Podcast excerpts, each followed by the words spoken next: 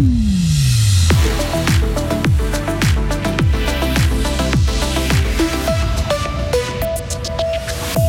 En football, les jours du FC Fribourg semblent compter. C'est l'épilogue d'une longue période d'incertitude. André Bikov sera encore un dragon la saison prochaine. Et puis après un an de guerre, la Suisse tire un bilan positif de son engagement pour l'Ukraine. Quelques rayons de soleil après les dernières gouttes de ce matin, maximum 12 degrés. La fin de la semaine, elle, s'annonce variable. Jeudi 23 février 2023. Bonjour Mehdi Piquant. Euh, bonjour à toutes et à tous. Va-t-on revoir les footballeurs du FC Fribourg sur un terrain? À moins de trois semaines de la reprise du championnat, le club de deuxième ligue interrégionale est dans une position très inconfortable.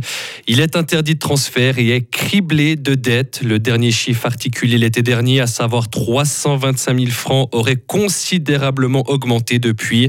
Malgré tout, Meo Besirovic a réussi à réunir assez de joueurs pour faire une préparation. L'entraîneur des Pingouins en dit plus. La reprise, j'ai fait un, bon planning avec euh, beaucoup de matchs amicaux, avec 6, euh, 6-7 semaines de préparation. Euh, C'était parfait.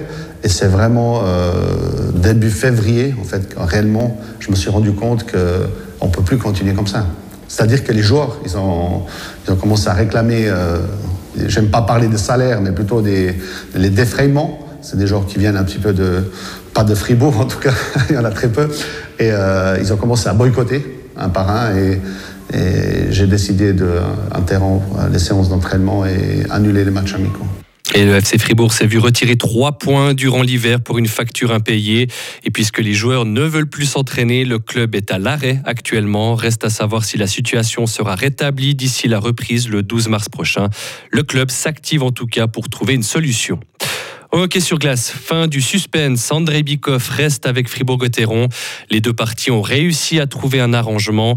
La nouvelle est tombée hier. L'attaquant de 35 ans a signé un contrat pour un an supplémentaire.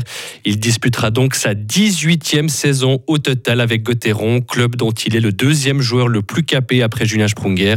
Le Fribourgeois avait fait ses débuts avec la première équipe en 2006. En tennis, Stan Wawrinka va faire son retour dans le top 100 du classement ATP. Le Vaudois va grimper dans la hiérarchie grâce à sa qualification pour les quarts de finale du tournoi de Marseille. Il a battu hier soir le Français Richard Gasquet en 3-7. Et demain, Stan Wawrinka affrontera le vainqueur du match entre l'Italien Yannick Sinner et le tricolore Arthur Fils. En football maintenant, Leipzig a accroché Manchester City lors du match aller des huitièmes de finale de la Ligue des Champions hier soir. Les Allemands ont obtenu un match nul un partout hier soir à domicile. Et dans l'autre rencontre de la soirée, l'Inter Milan a gagné sur sa pelouse 1 0 face à Porto. Les matchs retour auront lieu dans trois semaines. Pas du sport hein, ce matin, Mehdi. Dans le reste de l'actualité, euh, le Conseil fédéral débloque 140 millions de francs supplémentaires d'aide humanitaire en faveur de l'Ukraine. Oui, le gouvernement l'a annoncé hier. Par contre, sur le plan militaire, le Conseil fédéral refuse toujours que du matériel de guerre suisse soit livré à l'Ukraine. Il estime que la Suisse doit surtout s'impliquer là où elle est compétente, à savoir dans le domaine humanitaire et diplomatique. Même si aucune perspective de paix ne se profile, le ministre des Affaires étrangères Ignacio Cassis tire un bilan positif de l'engagement de la Suisse. Il y a eu beaucoup de résultats, certains dont on a pu parler, d'autres dont je ne peux pas parler, mais je crois que ce que la Suisse a fourni au cours de ces 12 derniers mois en tant que constructeur de ponts, en tant que plateforme de discussion, en tant que processus de reconstruction, tout ça c'est de la diplomatie. Et ce n'est pas rien. Et c'est reconnu dans le monde entier. Côté militaire, le Parlement va débattre la semaine prochaine de la question de la réexportation d'armes vers l'Ukraine. Le chiffre est édifiant aujourd'hui. Une femme enceinte ou qui accouche décède toutes les deux minutes dans le monde. C'est le constat aujourd'hui de l'Organisation mondiale de la santé dans un rapport. L'OMS dénonce des chiffres qui augmentent ou qui stagnent dans toutes les régions du monde et notamment en Europe. 11 morts et plus de 8 ans de blessés. C'est le bilan d'un raid mené hier par l'armée israélienne dans la ville de Naplouse, dans le nord de la Cisjordanie.